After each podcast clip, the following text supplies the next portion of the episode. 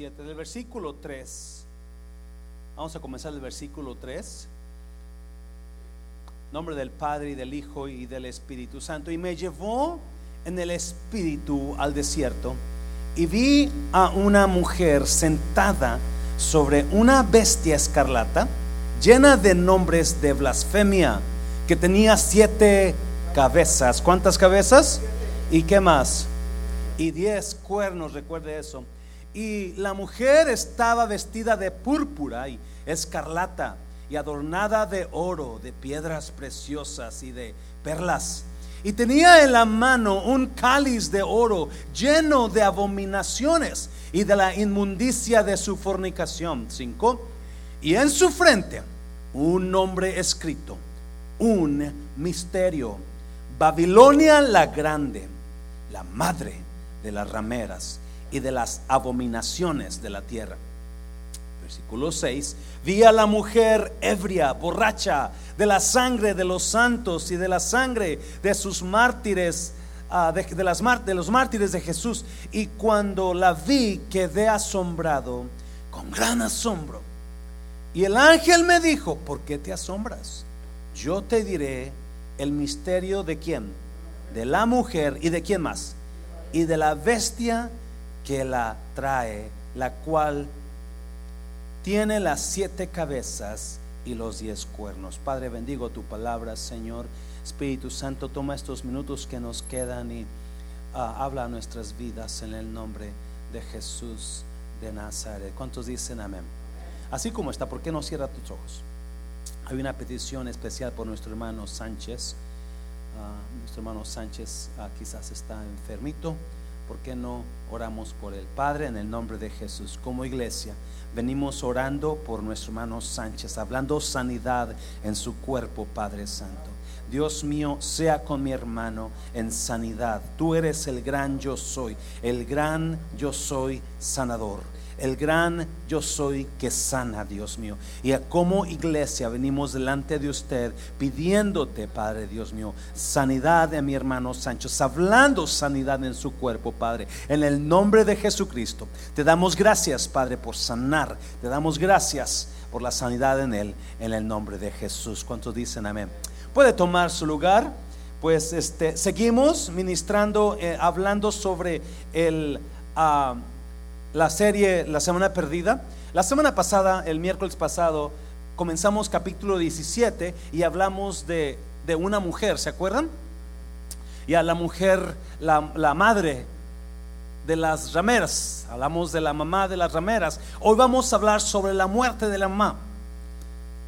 ¿Cuántos se han dado cuenta que si, si, un, si su padre muere, pues murió, ¿verdad? Y lo lloramos, pero si la mamá muere, como que ahí terminó todo. ¿Cuántos se han dado cuenta de eso? Yes? So, uh, cuando murió mi mamá en, nuestra familia, uh, como que se, nos arrancó algo, porque la mamá es la que une la familia. Pero después murió mi papá. Y la verdad nos dolió mucho por mi papá, pero ya la familia ya no era la misma como que algo cambió cuando la madre murió. Vamos a mirar hoy la historia de la muerte de la mujer, Babilonia.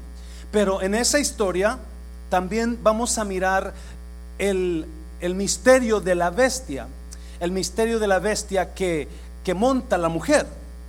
Y el apóstol Juan está mirando, uh, está hablando con el ángel y, cuando ve a la mujer sobre la bestia, él se queda asombrado. Él se queda asombrado por lo que él mira. Y, el, el ángel le dice, no te asombres, yo te voy a revelar el misterio de la mujer y yo te voy a revelar el misterio de la bestia. So, vamos a mirar aquí quién era la mujer, ya miramos la mujer, pero vamos a mirar la muerte de la mujer y vamos a mirar el misterio de la bestia. Y vamos a comenzar con lo primero, la bestia capítulo 17, versículo 8, dice así, vamos a ir a versículo 8, dice, la bestia que has visto era y no es, y está para subir del abismo e ir a perdición. y los moradores de la tierra, aquellos cuyos nombres no están escritos desde cuándo? Desde la fundación del mundo en el libro de la vida, se asombrarán viendo la bestia que era y no es, y qué más, y será. Now, ahí está todo envuelto. La bestia fue, no es, pero va a ser. Yes.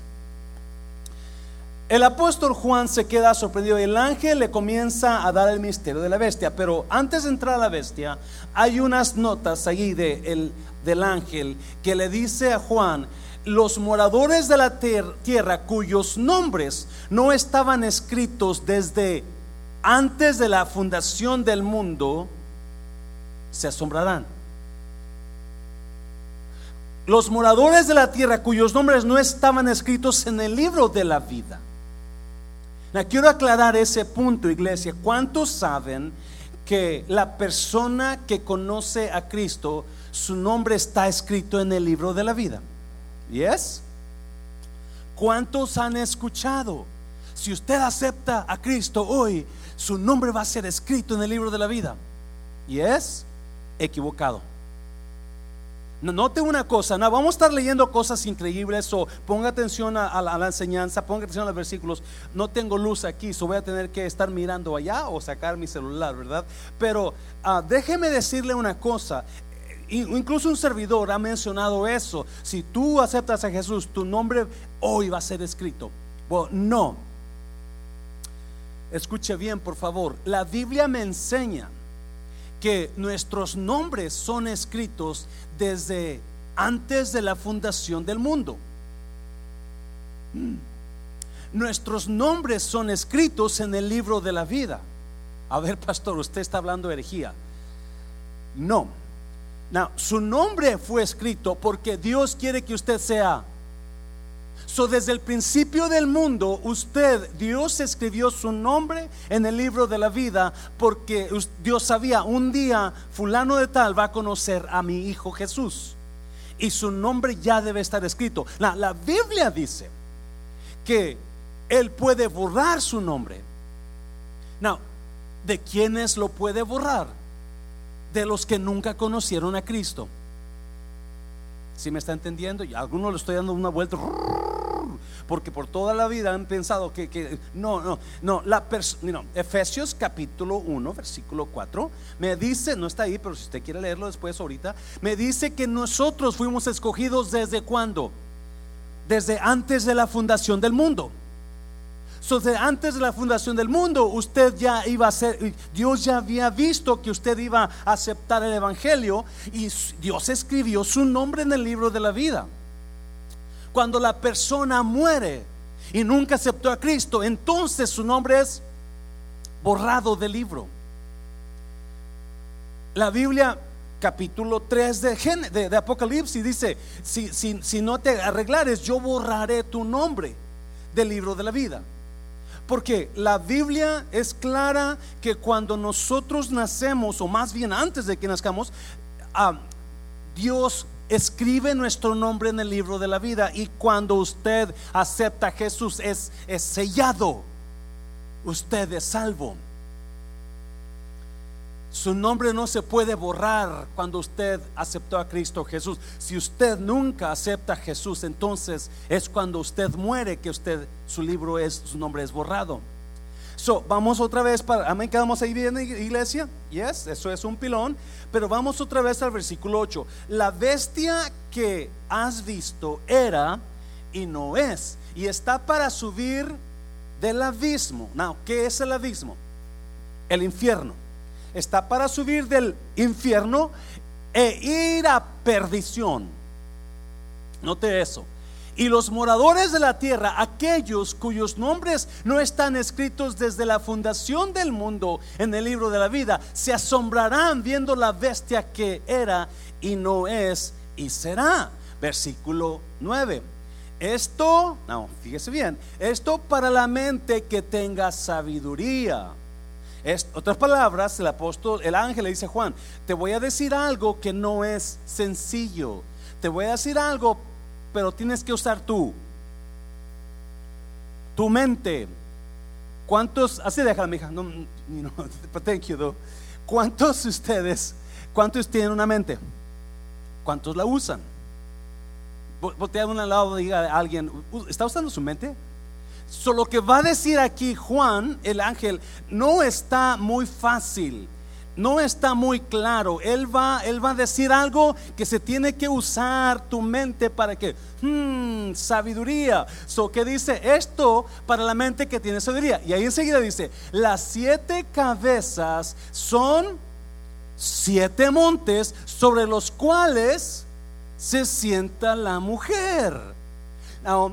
enseguida, la mayoría de críticos, la mayoría de escritores ellos aseguran que esa es Roma, porque Roma está sentada sobre siete montes, pero algunos escritores católicos dicen que es Jerusalén, porque también Jerusalén tiene siete montes. So yo le aseguro, si voy a un rancho a México, voy a encontrar muchos ranchos sentados en siete lomas. ¿Yes? So, por eso el ángel dice, hey, aquí está la mente que tiene sabiduría. No es lo que tú crees que es. Son siete, la bestia, las siete cabezas son siete montes. Acuérdense, siete cabezas. ¿Qué es cabeza? ¿Quién es cabeza? Líderes, gobernantes, reyes son cabezas. Ellos son cabezas de naciones, los reyes. Versículo 10. Y son siete reyes. ahí está, ahí está el, el misterio. Son siete reyes, son siete cabezas, siete montes, siete reyes. cinco de ellos han caído. Uno es ahora, en el tiempo de Juan, y el otro aún no ha venido. Y cuando venga, es necesario que dure mucho tiempo, breve tiempo. ¿Qué, qué está hablando? Versículo 11 la bestia que era y no es, es también el octavo y es entre los, wow, siete y va otra vez a la perdición. So, ¿Qué está hablando Juan? ¿De quién, quién es la bestia? ¿Quién es la bestia? La bestia, número uno, el nuevo poder mundial el nuevo poder mundial. La bestia, la mujer, está montada sobre un poder mundial que la mujer dirige. La mujer está dirigiendo este poder mundial, pero no está dirigiéndolo ella, está en alianza con la bestia. Están unidos.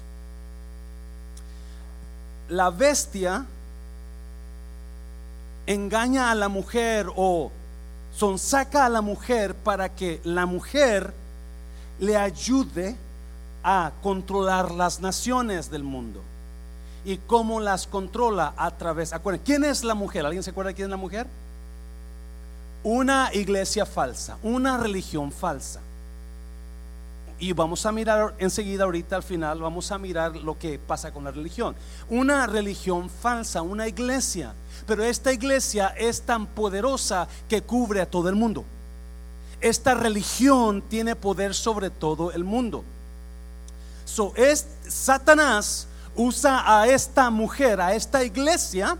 Por eso acuérdese, cuando le digan, no, pues no importa esa iglesia, como quiera hablan todos, la iglesia hablan de Dios.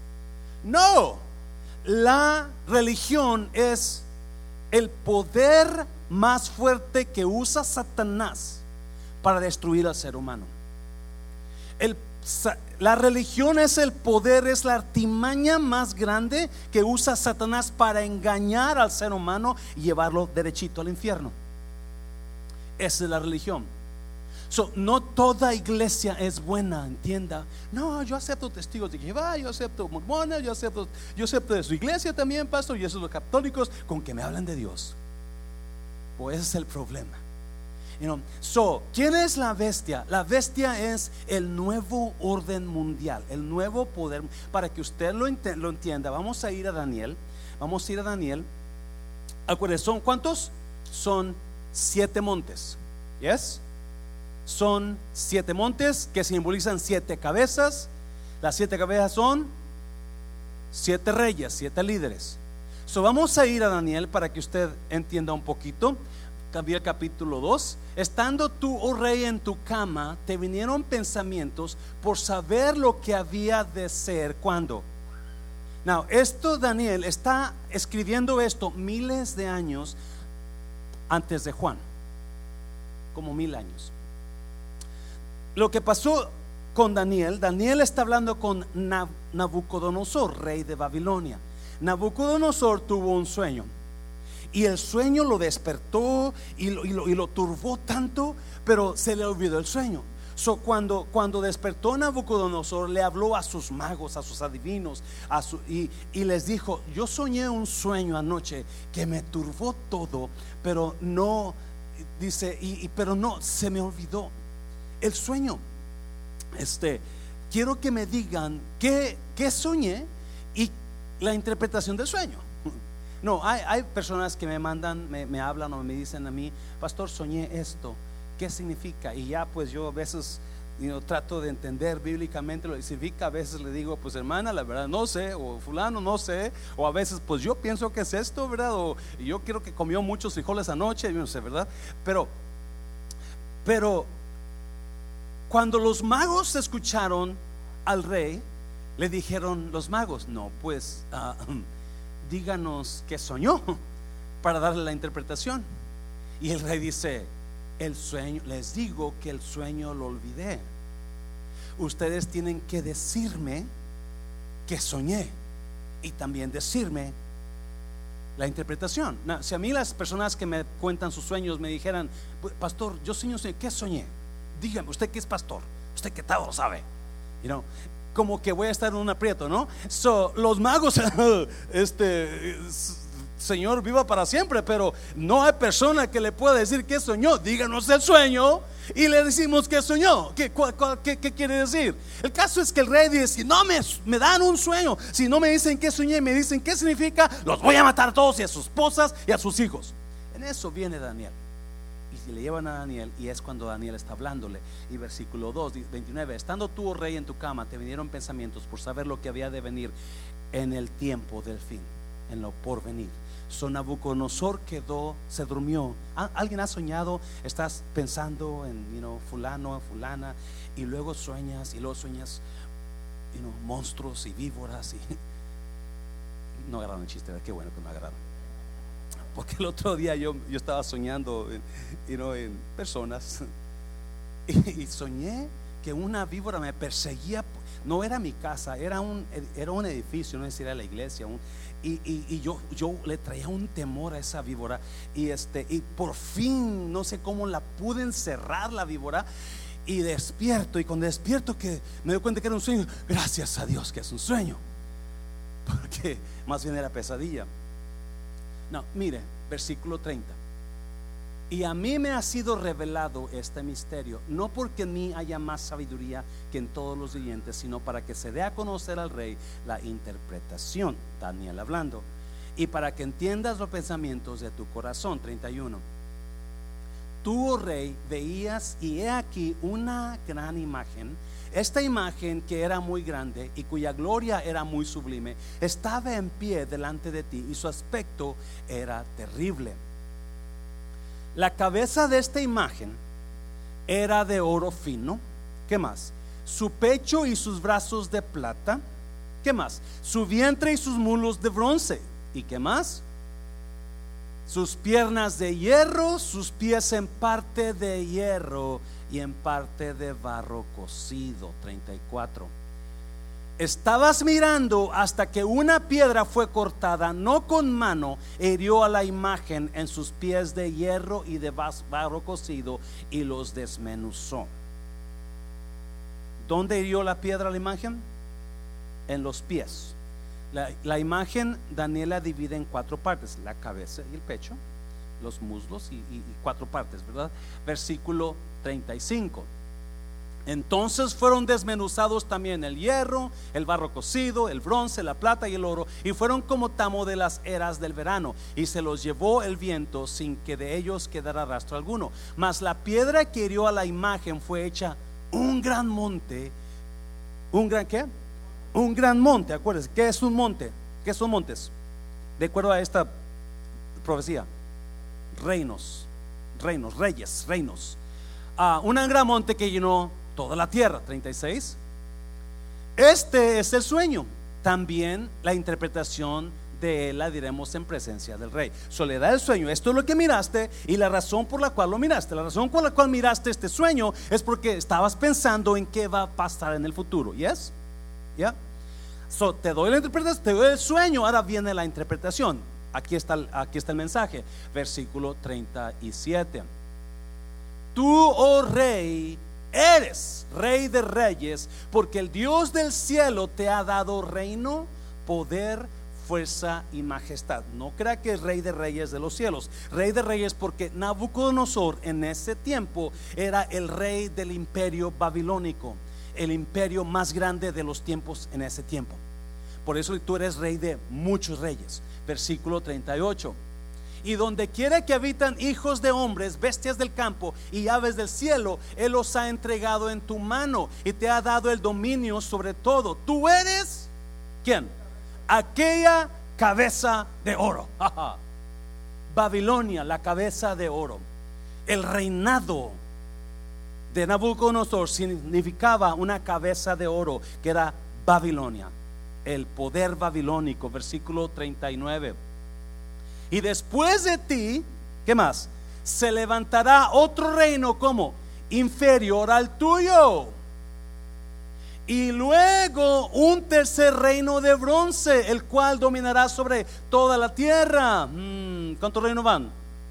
Tres, ¿verdad? 20, 40. Y el, ¿cuántos? Y el cuarto reino será fuerte como hierro. Y como el hierro desmenuza y rompe todas las cosas, desmenuzará y quebrantará todo 41.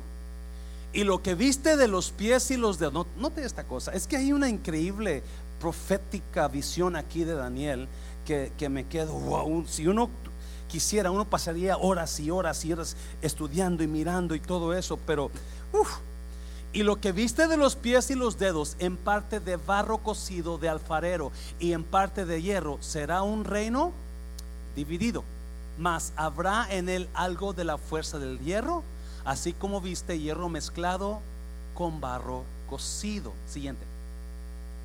Y por ser los dedos de los pies en parte de hierro y en parte de barro cocido, el, el reino, perdón, será en parte fuerte y en parte frágil. Hmm. Así como viste el hierro mezclado con barro, se mezclarán por medio de alianzas humanas. Nota esta cosa. Pero no se unirán el uno con el otro, como el hierro no se mezcla con el barro. 44. Mm. Y en los días de estos reyes, el Dios del cielo levantará, ¿cuáles días? Los reyes de los pies, romanos, el romanos. Ahorita vamos a mirar los reyes levantará un reino que no será jamás destruido, ni será el reino dejado a otro pueblo. Desmenuzará y consumirá a todos estos reinos, pero él permanecerá para siempre. ¿Quién es este reino? El reino de Jesucristo. Un aplauso fuerte al Señor. El reino de Jesús. So, vamos a ir por partes. ¿De qué está hablando? Soy capítulo 17 de Apocalipsis nos habla de una bestia con siete cabezas. Yes. Cada cabeza es un monte. Monte significa, en este caso, reino. Yes. So, a través de la historia ha habido reinos, o en este caso imperios, que se han levantado y han reinado sobre toda la tierra. Usted miró cuatro reinos el reino que, era de la cabeza, que era Babilonia. Daniel lo habla así. El reino que era Babilonia, la cabeza. El de Persia le siguió el pecho. Luego vino el de Grecia, los muslos, y luego vino Roma. Roma que eran los pies y los dedos. Reino mezclado, alianza diabólica con alianza humana. Acuérdese, la alianza diabólica siempre va siempre va a sacar sus propósitos que ellos quieren de usted y después lo van a desechar. Satanás va a engañar a usted, lo va a engañar, siempre trabaja así. Satanás va a buscar lo que él quiere para él haciendo alianza con usted, porque siempre que el diablo quiere sacar algo, va a usar de lisonjerías, de, va a hablarle bonito, pero es porque él quiere lograr algo. Y una vez que logre lo que él quiere, lo va a desechar a usted o lo va a traicionar o va a hablar de usted, lo va a atacar. Así es Satanás. Por eso dice que así como se el, hierro no se mezcla con el lodo, esas aunque, van a, aunque van a llegar a acuerdos, no se van a unir realmente. Y vamos a mirarlo ahorita. Porque Satanás siempre es mentiroso. Y aunque le, promete muchas cosas, quizás le va a dar un tiempo para lo va a engañar para que usted crea en él y después lo va a soltar. Now, ¿de qué está hablando Juan cuando habla de siete de siete montes, de siete cabezas? Si nada más miramos cuatro. Miramos cuatro. Pero si usted mira el texto, si usted regresa a los textos, capítulo 17, uh, versículo 8, habla de que, este, 8, 9, 10, 11 y 12, habla de que hay un reino que no va, bueno, vamos para allá, vamos para allá, para, para no, vamos a, a, capítulo 17, versículo 8 al 12, por favor, la primera parte. Yo se lo voy a leer. Versículo 8 dice, la bestia que has visto era y no es y está para subir del abismo e ir a perdición. Y los moradores de la tierra, aquellos cuyos nombres no estaban escritos desde la fundación del mundo en el libro de la vida, se asombrarán viendo la bestia que era y no es y será. Esto para la mente que tenga sabiduría, versículo 10, versículo 10. Y son siete reyes Cinco de ellos han caído. Uno es ahora, tiempo de Juan, y el otro aún no ha venido. Y cuando venga es necesario que dure breve tiempo. son siete reyes. Daniel habla de cuatro. Antes de Daniel hubo dos imperios grandísimos que dominaron toda la tierra. Número uno, Egipto. Gracias. Número dos, Siria. Y luego sigue Babilonia. Y luego sigue. Y luego sigue Grecia. Y luego Roma. ¿Quién está reinando? Un aplauso a Juan Carlos. Un aplauso. Yes. Yo no lo hubiera hecho. ¿Quién estaba reinando en el tiempo de Juan? Roma. Por eso dice, son siete, cinco de ellos han caído, que era Egipto cayó, que más Siria cayó, Babilonia cayó, Medos Persia cayó y Grecia cayó. Cinco han caído, ya cayeron, son reinados que ya se fueron. El sexto está ahorita, uno es. El séptimo todavía no ha venido. ¿De quién está hablando? Del anticristo. Pero, ¿cuál anticristo? A ver, ¿cómo está esa cosa? ¿Cómo va a reinar el anticristo? ¿Sí? Aquí está lo que, lo que está asombrado a Juan y, y la gente que no tiene, que no está escrito el nombre de la vida. Porque esos cinco reyes ya no, ya no existen. En ese tiempo Roma era el reinado más poderoso del mundo. Uno es y el otro no ha venido. Pero cuando venga es necesario que reine cuánto tiempo? Por breve tiempo. ¿Cuánto tiempo va a reinar el anticristo? Tres años y medio, 42 meses. So, la bestia y la, la bestia, Satanás y la religión falsa están trabajando juntos. Por eso le digo, iglesia, es importantísimo que entendamos el, el, el efecto, el efecto tan destructivo de la religión. Porque una religión, cuando usted la acepta y la agarra, usted muere por su religión, la mayoría de, personas que tienen religión. Y no van a cambiar de religión. No importa que vean la verdad y usted le enseñe la verdad, porque ellos están creyendo en una mentira. La religión falsa viene apoyado, viene influenciada o viene creada por el mismo espíritu mentiroso de Satanás. Muchos creen que es la iglesia católica. Yo creo que es parte de eso.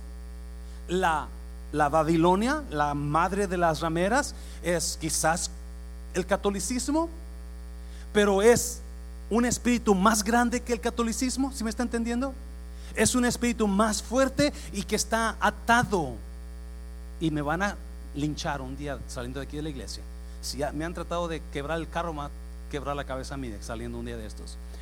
Está atado a Satanás. La bestia monta, a mí la mujer montando la bestia. So esos cinco imperios grandísimos ya cayeron. Todos ellos están en la Biblia. Búsquelos. Ah, ya cayeron. Roma era el sexto y falta uno. Uno es el imperio satánico. Y es el que va a venir y va a estar por un poco de tiempo. Amén, iglesia. Now, vamos a mirar el número punto número dos.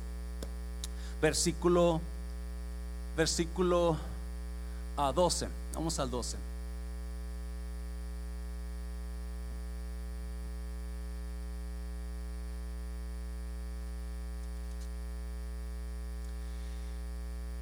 Y los diez cuernos que has visto son, ¿cuántos? Diez reyes que aún no han recibido reino. No, estamos hablando el tiempo de Juan. Tiempo de Juan, esos reyes todavía no tenían poder. Y esos reyes, ahora entendemos, estaban por venir dos mil años después o dos mil y tantos años después. Porque todos esos reyes quizás ya están, no lo sé son diez reyes. Son diez reyes y los diez cuernos que has visto son diez reyes que aún no han recibido reino, pero por una hora. ¿Qué significa por una hora? Por una hora significa un poquito de tiempo, no mucho tiempo. Por una hora recibirán autoridad como reyes, como juntamente con la bestia. So, cuando la bestia tome poder, él va a poner reyes en 10 partes del mundo. Ya, versículo 11, 13, perdón. Estos tienen un mismo propósito y entregarán su poder y su autoridad a la bestia. Now, ¿cuál es el propósito de la bestia? ¿Cuál es la visión de la bestia? Reinar sobre la tierra. So, estos reyes junto con la ramera, están trabajando duramente para darle toda autoridad a la bestia. ¿Yes? Versículo 14. Me dijo también, las aguas pelearán contra el cordero y el cordero los vencerá, porque él es Señor de reyes y rey de Señor de señores y rey de reyes. Y los que están con él son llamados y elegidos y fieles. So, vamos a ir por partes. So, el ángel le dice las siete cabezas son diez, siete montes, son siete reinados que han caído, bueno, seis han caído, o cinco han caído, uno es y el otro va a venir. Y luego le habla, ¿y qué pasó con los cuernos? Los cuernos son diez reyes estos diez reyes van a, que están sobre la tierra van a trabajar con una visión y un propósito, y es de darle toda la autoridad, o sea, van a trabajar de una manera que acomoden a todo ser humano para que adore a la bestia, para que sea parte del gobierno mundial que viene. ¿Yes? Estaba buscando eso y me encontré que están trabajando, o no sé si ya estarán, en dividir el mundo en 10 regiones. Dividir el mundo en 10 regiones, le llaman, le llaman, este, ¿cómo le llaman? Lo apunté por aquí. Agenda 21, Agenda 21. Le llaman Agenda 21, donde dicen que el mundo necesita mucha ayuda. El mundo se está destruyendo, el mundo se va a acabar la comida, se va a acabar el agua. So, de una manera que pueden acomodar el mundo es, es asegurándose que nos unimos todos y comenzamos a trabajar en perseverar el agua, perseverar la, la, tierra. Y la única manera es que pongan y dividan el, la tierra poniendo a 10 regiones y a una persona encargada de cada región. So, yo no sé si eso será lo que está diciendo Juan, no estoy diciendo que eso va a ser, pero qué increíble que están ya tienen años trabajando en hacer del mundo, hacer dividirlo en 10 regiones para que así salvar la tierra. ¿Me está oyendo? Estamos esto está hablando de algo que nuestra mente no puede captar, pero es sumamente grande, que está globalmente afectando la tierra. Y, por eso la bestia, ese hombre que se levanta, tiene tanta influencia sobre el mundo, porque él trae la solución. Él trae la solución y poniendo, acuérdese, todo esto eh, Aquí habla de dos tipos de personas o de dos tipos de poderes. El poder de la religión y el poder de la política. El poder de la religión y el poder de la política, las dos, las dos poderes increíbles que gobiernan la tierra. So, está hablando de este 10 regiones para así poder salvar la tierra de destrucción. Y este hombre es lo que él les promete y les, les, suelta su plan y todos creen en él. Ahora todos están trabajando para poder apoyar la visión de este hombre, porque si usted no lo hace, usted puede morir, porque eso es, esa es la ley ahora. So es lo que están haciendo y es 10 cuernos en la bestia. Todo está conectado. Todo está conectado con la religión el, anticristo y la política de los últimos tiempos. Now, vamos a mirar, so, ¿qué, ¿cuál es mi punto número dos? Mi punto número dos es que los diez cuernos son diez reyes de la tierra. Los diez reyes de la tierra probablemente sean los diez encargados de esas diez regiones que van a dirigir toda la tierra para ponerle, para darle la autoridad total a la bestia. So Juan le está, mirando cosas increíbles que obviamente nosotros podemos poner ciertas piezas juntas de acuerdo a lo que la Biblia dice y de acuerdo a la historia. No podemos hablar tonteras porque solamente porque así pensamos. ¿Se me está la iglesia? Tenemos que acomodar todo lo espiritual, lo espiritual como dice la Biblia. So es lo que hay, hay muchas más personas que dan sus opiniones dependiendo de qué religión son, qué es lo que ellos creen. Pero bíblicamente eso es, y, e históricamente hablando, esto es lo que las, las, siete cuernos son siete montes, siete reyes, siete imperios, que seis han caído y uno no era, pero va a ser. Por eso todo el mundo cree que el imperio antiguo de Roma, por eso dice, era, es, no era, era, no era es y va a volver a ser o algo así. ya me confundí. Porque Roma, de acuerdo a, aquí hay un, parte, un texto, el último texto del capítulo 17, dice que la ramera es la gran ciudad que está, uh, gobierna sobre los reyes de la tierra. La gran ciudad todo el mundo que es cree que es Roma. Roma está conectada muy fuertemente con la ramera y con la bestia.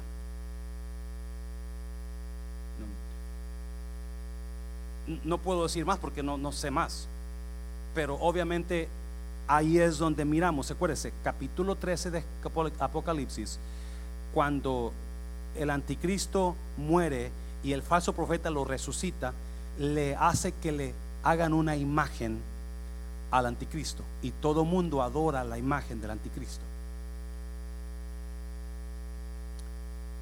En el versículo en los versículos anteriores que leímos dice que Babilonia era la madre de las rameras y de las fornicaciones de la tierra. Fornicaciones, espiritualmente hablando, fornicación, espiritualmente hablando, es que, ¿alguien los recuerda de la semana pasada? Idolatría, dejar a Dios por seguir a ídolos. So, ¿Quién hace eso? ¿Qué religión enseña idolatría? Todo está conectado así. Obviamente hay mucho más que no entendemos porque es muy espiritual, pero todo está conectado de una manera donde, you know, so vamos al último punto, vamos a ir a, a versículo, ¿qué? Versículo 15. Me dijo también, las aguas que has visto donde la ramera se sienta son, ¿qué? Son pueblos, muchedumbres, naciones y lenguas.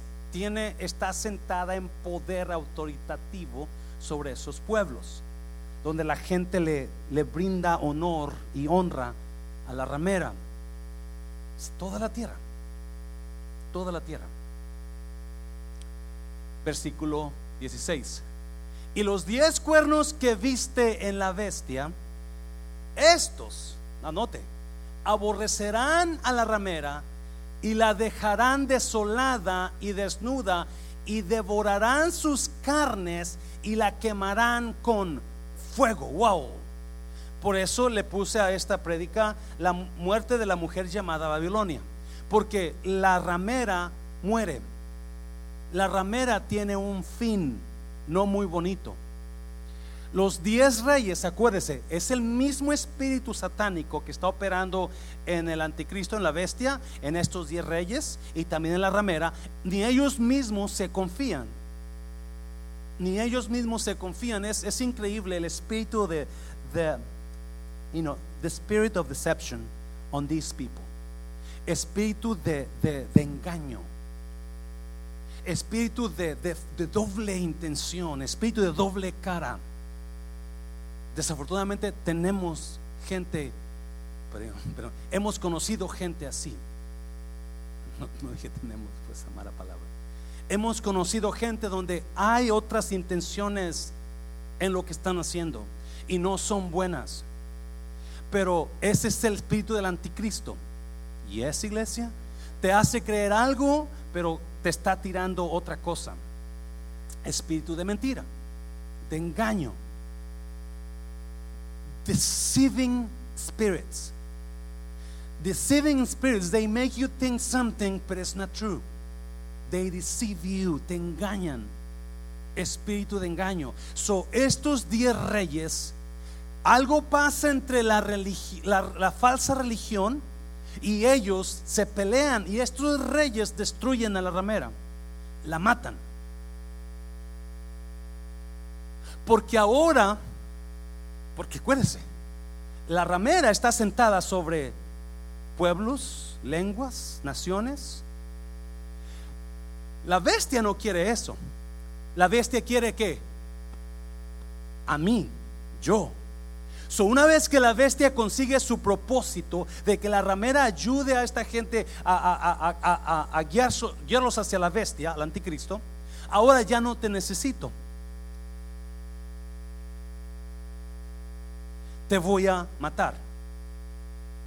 Va a llegar el día donde el mundo queda libre de religión. Wow. La religión va a morir. La religión tiene un fin. Aquí está. Especialmente la religión falsa. Otra vez, es increíble lo que el espíritu de religión puede dañar usted vaya a la Santa Inquisición, cuántas miles y miles de personas murieron porque la Iglesia Católica los mandó matar. I'm sorry. ¿Alguien sabe eso? Yes. En el nombre de la religión. En el nombre de la religión han muerto miles y miles y miles. Por eso, si usted leyó, estaba ebria por la sangre de los santos y de los profetas. Porque han muerto personas Chiapas. ¿Usted conoce Chiapas? ¿Yes? ¿Alguien ha escuchado la historia de ese pueblo que mandaron matar a tanta gente? ¿Cómo? ¿Los chamulas? Por la, el nombre de la religión. 911, las torres de Nueva York. ¿Sabe por qué fueron tumbadas? En el nombre de la religión. ¿Y esta iglesia? la religión, escuche bien, la religión tiene sus, tiene, tiene sus daños horribles que ha, que ha engañado. Por eso Dios está tan enojado con esta ramera. Porque esta ramera ha engañado a miles y millones y millones de gente que están en el infierno ahora porque no, porque se dejaron engañar por la ramera. Porque adoraron ídolos porque siguieron una falsa religión. No me entienda, son gente honesta que está siendo engañada por el espíritu de Satanás, el espíritu de engaño. Nunca trate de engañar sabiendo que está engañando, please, porque es un espíritu de Satanás. Nunca trate de decir algo cubriendo otra cosa porque es un espíritu de Satanás. E, e, el engaño, deceiving people, They operate under a Satan spirit. Un espíritu malo opera atrás de la mentira. El espíritu de engaño es espíritu satánico y ha operado en el mundo por años y años y años. So viene el día donde la religión muere.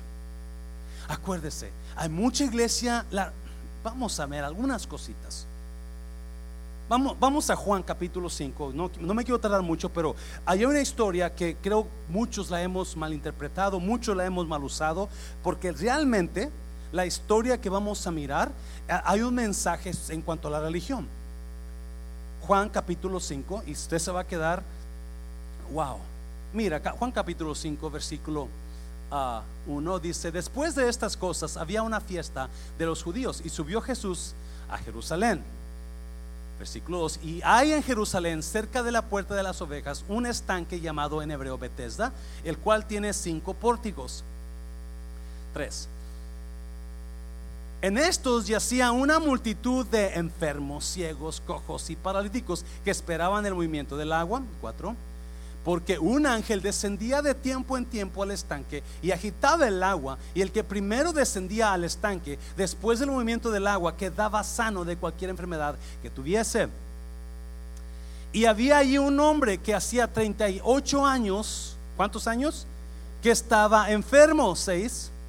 Cuando Jesús lo vio acostado y supo que llevaba ya mucho tiempo así, le dijo, ¿quieres ser sano? Acuérdese, iglesia.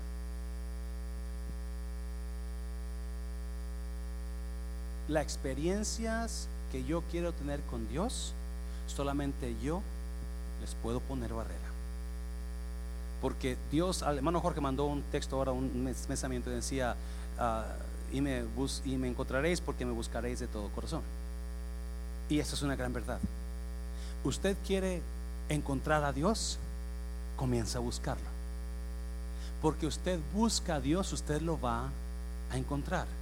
So, no tenemos excusa para decir que estamos solos o que estamos en miseria o que estamos llorando o que no, porque hay alguien que está a su disposición 24/7.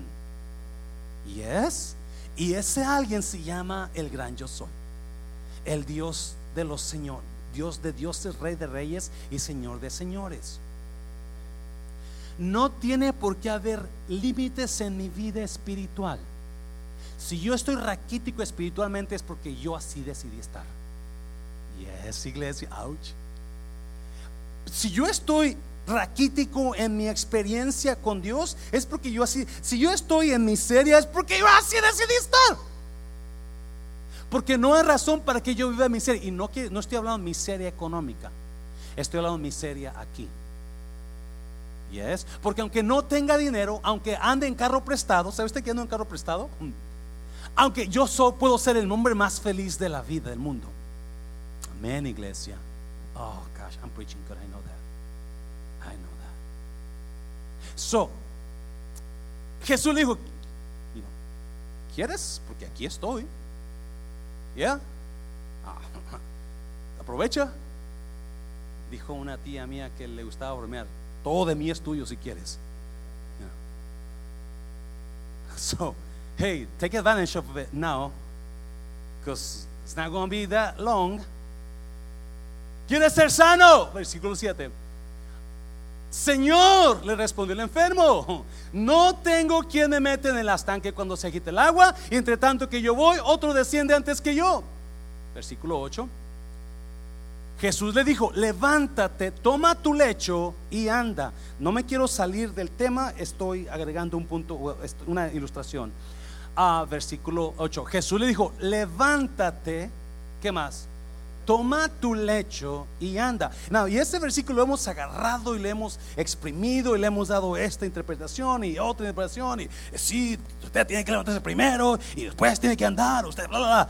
Pero hay una verdad aquí que está increíblemente conectada a lo que estamos hablando. Versículo 9. ¿Cuál es el primero que lo dijo? Levántate. ¿Y qué más? Toma tu lecho y anda. Mira, versículo 9. Y al instante aquel hombre fue sanado y tomó su lecho y anduvo. Y era día de, ¡pum! Bingo. Era día de reposo aquel día. Jesús sabía, Jesús sabía que era día de reposo. Yes. ¿Podía usted cargar algo en el día de reposo? No. Entonces, si Jesús es hijo de Dios, ¿por qué te manda a cargar una cama que no debes cargar? Yes. ¿Qué está haciendo Jesús? Está quebrando el reglamento de María Purísima. Versículo 10. Entonces los judíos dijeron a aquel que había sido sanado, es día de reposo, no te es lícito llevar tu lecho. Wow, enseguida. ¿Usted cree que Jesús conocía a los lo que iban a decir los judíos? Yeah. So, ¿qué piensa que pasó? ¿Por qué Jesús le dijo, toma tu lecho? ¿Por qué? ¿No tendrá algo que ver con la religión ahí? 11. Él le respondió, el que me sanó, él mismo me dijo, toma tu lecho y anda. Voy a seguir leyendo porque está interesantísimo. Usted agarre su Biblia, vaya conmigo también y siga leyendo, por favor. If you can add the, uh, well, that's fine, mija, we'll, we'll get it. Versículo 5. Quedamos en 12. Entonces le preguntaron, ¿quién es el que te dijo, toma tu lecho y anda? Y el que había sido sanado no sabía quién era, porque Jesús se había apartado de la gente que estaba en aquel lugar. Después le halló Jesús en el templo y le dijo, mira, has sido sanado. No, no peques más para que no te...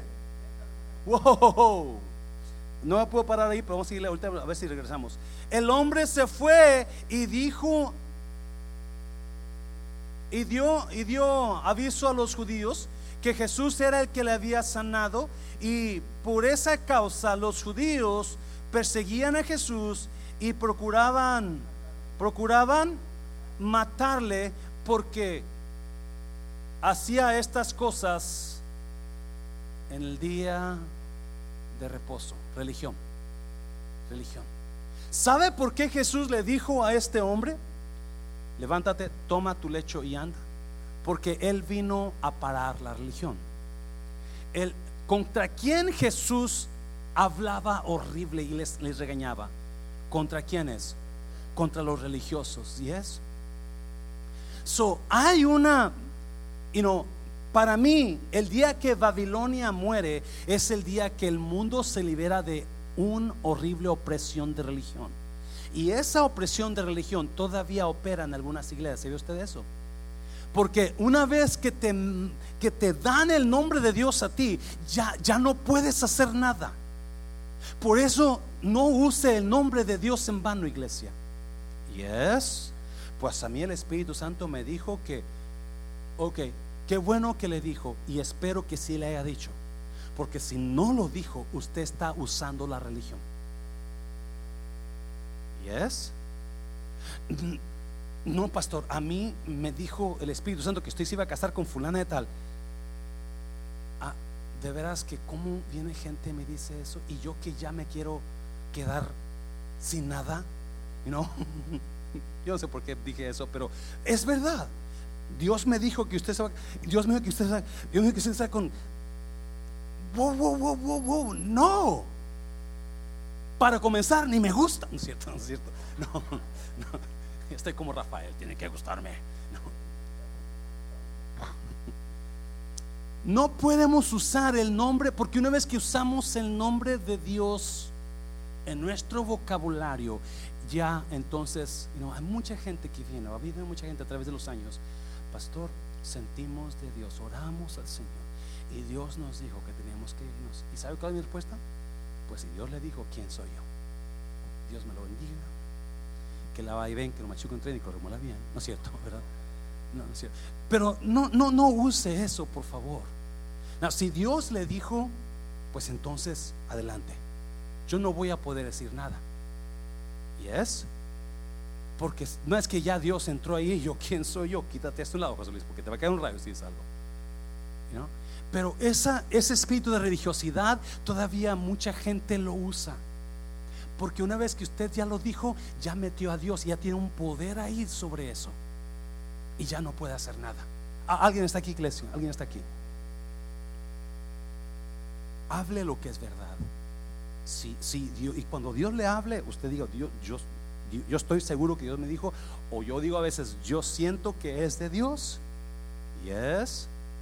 Yo pienso que Dios puso esto en mi corazón. Porque la Biblia sí enseña que Dios pone en nosotros el querer como el hacer. No, pero vamos a mirar esto, esta rapiditamente ya para terminar. So, Babilonia muere. La madre de las rameras muere y ya no es igual. La madre de las rameras queda muerta, la, la, la queman. Toda ser humano ahora se enfoca en la bestia. Está enfocado en la bestia. A él le van a dar la adoración. Por eso toda la gente que seguía a la ramera se queda sorprendida. Y es, se queda asombrada, dice Juan, con gran asombro por lo que le pasó a la ramera. Acuérdese, iglesia, por favor, entiende esto. Gamaliel le dijo a los a los fariseos, dejen a estos hombres en paz. Si esto es del hombre, se va a terminar.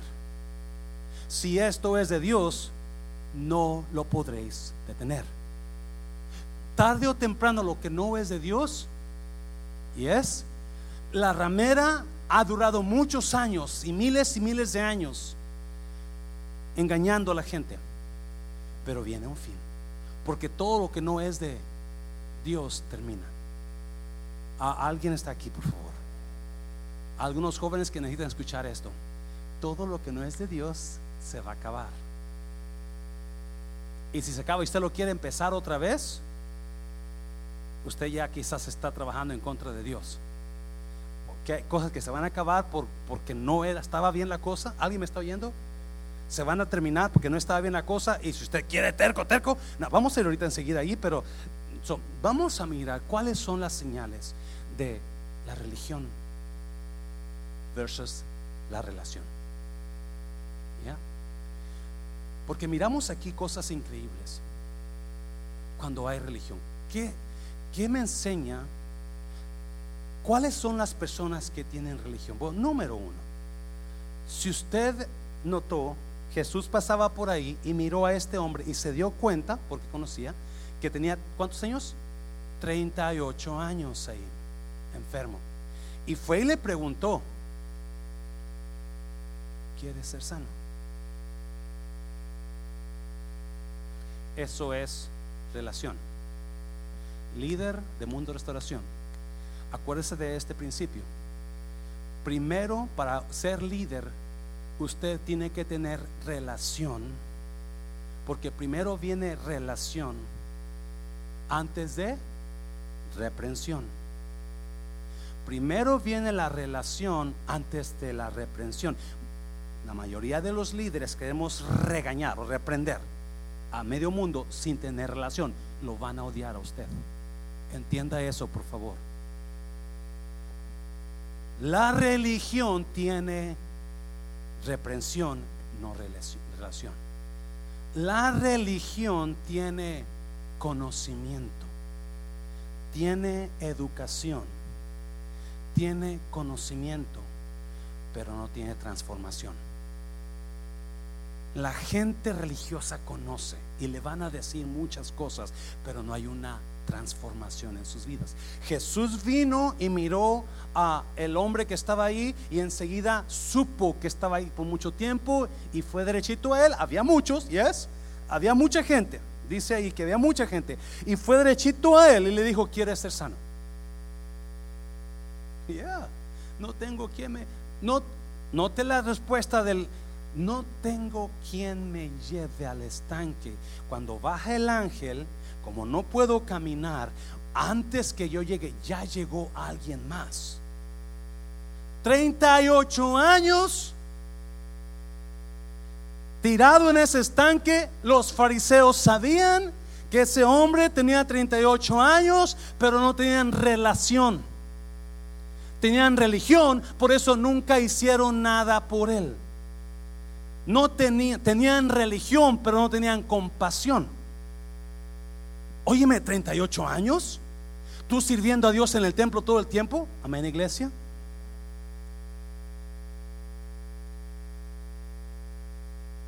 Algún día a alguno de esos religiosos se le ocurrió, hey, yo voy a sentarme con este, con este lisiado, con este enfermo aquí, para cuando venga el ángel, yo lo voy a llevar.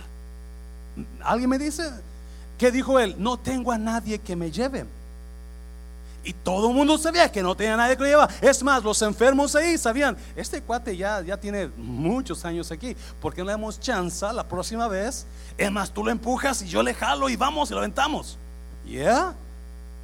Porque la religión no tiene compasión. La religión no tiene compasión. Hay preciosa gente, o no sé si sea preciosa o no, pero hay gente que tiene años en el Evangelio, son, son conocedores, son estos, son otros, pero no, no tienen compasión. Amén, iglesia. Una gran señal de gente religiosa es que no se compadecen por nadie. Al contrario, si usted lo van a, lo van a ver tirado, lo van a pisotear más. Si usted y cometió una falta, lo van a fusilar, sino crucificar porque no hay compasión, porque no tienen relación, tienen religión. Y es muchos años llegaron estos hombres, este hombre ahí, y nadie le ayudaba. Iglesia, le pido un favor. Está mirando como. A veces es necesario hablar menos y hacer más.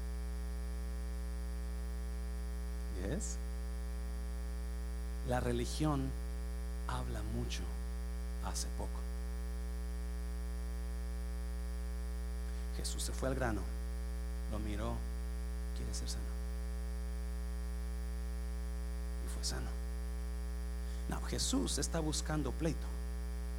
Porque Jesús es lo que está haciendo, ¿sabe usted eso? Él está buscando pleito contra quién? Los religiosos. La gente que tiene religión. La gente que tiene religión no tiene compasión, tiene acusación.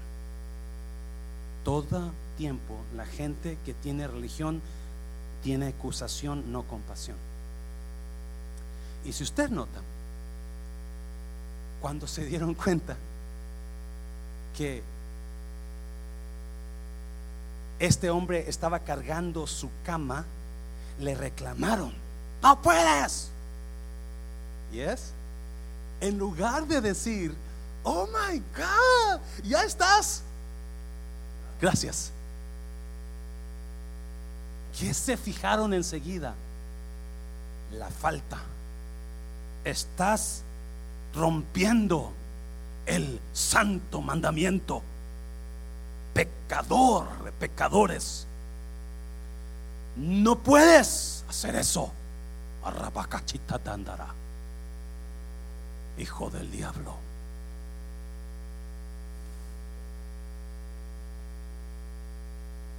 sorry, le estoy predicando al coro. Pero, ¿nota eso? En lugar de regocijarse con él, lo acusaron. En lugar de gozarse 38 años atado a esa enfermedad, y eres libre. Porque la religión odia en lugar de amar. Siempre 911. Muertes por odio en el nombre de la religión. En lugar de amar, odian. Pero me quedo sorprendido de otra cosa. Si usted nota, versículo 14 creo que es Jesús, porque le preguntan, ¿quién te dijo lleva tu cama? Pues yo no sé, yo no conozco el que me dijo, que me sanó, fue el que me dijo. Y después, no, escuche, estas fiestas tenían miles y miles de personas. Es como andar en la feria que ahora creo que la gente está triste porque no hay feria. ¿Yes? Miles y miles de personas. So, ¿Qué pasó? Jesús, ahí va. Porque anda buscando pleito. No, creo que ya le comenté, pero lo voy a comentar otra vez. Uno de mis pasatiempos favoritos últimamente es salirme afuera a sentarme a leer mi Biblia. Está fresca la mañana. Pero me di cuenta de una cosa hace unos días atrás, que cada vez que me salgo afuera, el búho, el beau, el perro, se sale conmigo y se echa mis pies. Pues vienen dos ardillas.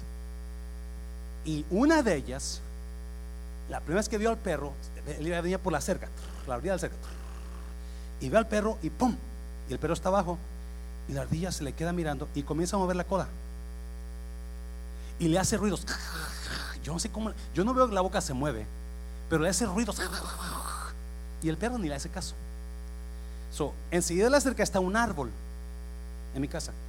Se brinca las ramas cuando ve que el perro no le hace caso. Se brinca las ramas y se comienza a bajar por el tronco del árbol. So, el árbol está como ahí y el perro está como aquí. Y se baja hasta mero abajo y le mueve la cola y le hace ruido. So, el perro ya cuando lo ve ahí, entonces se le echa encima y, se le echa encima aquí a la ardilla y la ardilla se viene para acá. Y el perro se viene para acá y la ardilla se viene para acá y están jugando, ¿no? pero, o sea, ella quiere, le está echando pleito al perro, jugando, y, hasta que ya la cansa y se agarra la ardilla corriendo y va el perro atrás de ella. Y me encanta, me encanta. Todas las mañanas me salgo tempranito y estoy mirándolos ahí porque la ardilla está busca pleitos con el perro hasta que le agarra el perro y la va a agarrar. Así Jesús, no es ardilla Jesús, pero está buscando pleito porque odia la religión. Y es iglesia, odia la religión y no está feliz con los religiosos. Yes. So, vienen estos hombres, le preguntan, ¿quién te dijo? El que me sanó. Y como no saben quién es, Jesús regresa entre miles de personas, va a buscarlo porque le va a mover la cola. y le dice, ¡Hey! Vamos para allá, versículo 14. Mira, versículo 14. Creo que es el 14. Después le halló Jesús en el templo y le dijo, mira, ha sido sanado. ¿Qué más? ¿Qué más? Mira, ha sido no peques más para que no te venga alguna cosa peor. No le dijo, mira, llévate la calmada, no vayas a pecar, ¿eh? No se te ocurra salirte. No, le dijo, no peques. ¿Eso qué está diciendo? Tú estabas pecando. ¿Y es? Yo no creo que toda mala situación en la vida o enfermedad viene por pecado. Eso es obvio y está enseñado en la Biblia. Pero sí creo que algunas cosas malas vienen porque andamos chuecos. Y Jesús en su amor, y es iglesia, en su amor, porque no quiere que te vengan cosas. Mm, le dice, lo busca y le dice, ya no, ya no, don't do that no. Hagas. Porque puede ser que algo peor te venga. Wow. ¿Y es iglesia? Pues adivine qué hizo este hombre. Si usted sigue leyendo, no le gustó mucho que Jesús le dijera eso. Jesús le abrió la puerta a la relación y que dejara la religión, porque la religión no importa que peques. Y es, con que vengas a la iglesia una vez al mes, hagas tus rituales, tu Padre Nuestro, tu Ave María y lo que ya estás perdonado. Y es, iglesia, tú puedes vivir así, tú puedes seguir así. Eso es la religión. Bueno, la religión que conocemos, obviamente hay muchas religiones, pero Jesús le abrió la puerta a este hombre porque la compasión de Jesús estaba ahí. Y le dijo, no peques ya, no sigas haciendo malo. Eso que estás haciendo ya no lo hagas. Y en cuanto le dijo eso, ¿qué hizo el hombre? Gracias. Fue a los judíos a decirles, ese fue, ese hombre fue. ¿Notan cómo cambió? La religión nunca te va a agradecer. La relación se mantiene agradecidos. Amén, iglesia. La religión nunca agradece. La relación está llena de agradecimiento. Había diez leprosos, ¿se acuerdan? Nueve de ellos nunca regresaron, pero Jesús regresó. ¿Por qué? Porque la relación siempre va a agradecer lo que se hizo por ellos. A mi pastor lo han hablado, lo han fusilado, lo han crucificado, el que, el que fue, el que usó Dios para que yo fuera salvo, pero para mí siempre va a ser mi pastor y nunca en mi vida he hablado mal de él. Dios me libre de hablar de un siervo de Dios que Dios usó para salvarme a mí. ¿Me está oyendo iglesia? Pero hay tanta gente que Dios usó a personas para que librarlos de la maldición del pecado y ahora pam, pam, pam, pam. Ah, están muy callados. Amén, iglesia. Hazlo fuerte, Señor. Hazlo fuerte, Señor. so, so, miramos una cosa que, que y luego los en cuanto le dijeron, ese fue el que me sanó y el que me dijo, lleva tu lecho, levántate y, y toma tu lecho. ¿Y qué dijeron los judíos? Lo quisieron matar. Sigue leyendo. Entonces procuraban matarlo, porque la religión odia, no ama. La religión no odia, no ama, odia nunca vamos a poder nosotros amar realmente si hay religión en nosotros. Por eso yo creo que algo bueno que hace la bestia es terminar con la religión. Hay un día donde la religión se va a acabar. Vamos a Apocalipsis capítulo 17, ya terminamos. Apocalipsis 17, vamos a terminar ese, capítulo. Pasen los músicos, por favor. Se me están durmiendo aquí chavos.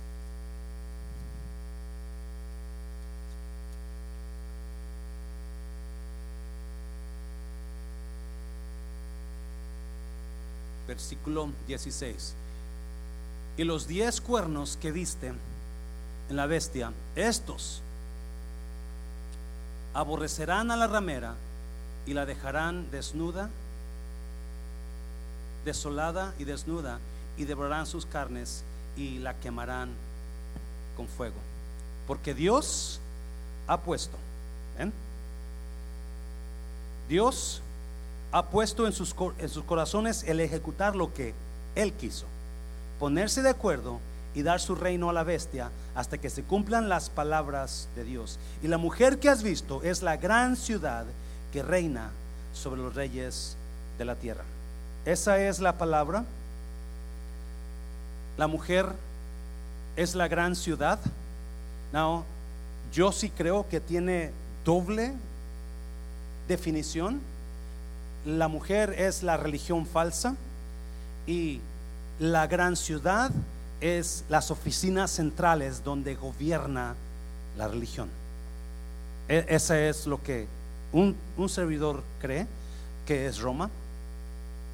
Ah, tuve el privilegio de ir a Roma y me quedé sorprendido, me quedé sorprendido de lo que tienen adentro de la basílica. Lo que tienen adentro, demonios, mire, demonios, egipcios, imágenes de Egipto, de egipcios, ah, obviamente todo tipo de, de- dioses, ah, todo tipo de imágenes, ahí están en Roma, en la basílica. ¿Por qué? No lo sé. Pero la religión llega a un fin. La religión ha engañado muchos. Now, la pregunta es, ¿nosotros somos religiosos o somos tenemos relación? Esa es la pregunta. La pregunta es, ¿usted tiene relación o tiene religión? Usted miró la, respuesta en capítulo 5 de Juan, las, se- las señales de una persona religiosa. No tiene compasión. Odian en lugar de amar. No saben cómo perdonar. Acusan en lugar de perdonar. Cuando miraron es- esos hombres a este hombre cargando su cama, sabiendo que tenía 38 años, nunca le preguntaron, nunca le dijeron, wow, qué padre, gloria a Dios, hermano. No. Enseguida la acusación, porque hay religión. Póngase de pie, póngase de pie. La siguiente semana vamos a seguir capítulo 18. Se va a poner mejor, iglesia. Se va a poner mejor todavía. Aquí termina la religión. Aquí termina el tiempo de la falsa religión, la falsa iglesia. Todavía capítulo 18 la menciona un poco porque era muy poderosa esta religión, muy poderosa. Los capitanes de los barcos lloraron por ella cuando miraron su humo salir, dice capítulo 18. La gente lloraba por las mercaderías de esa mujer, porque era poderosa. Si quiere pasar aquí al frente, véngase. Yo sé que no hay Facebook, pero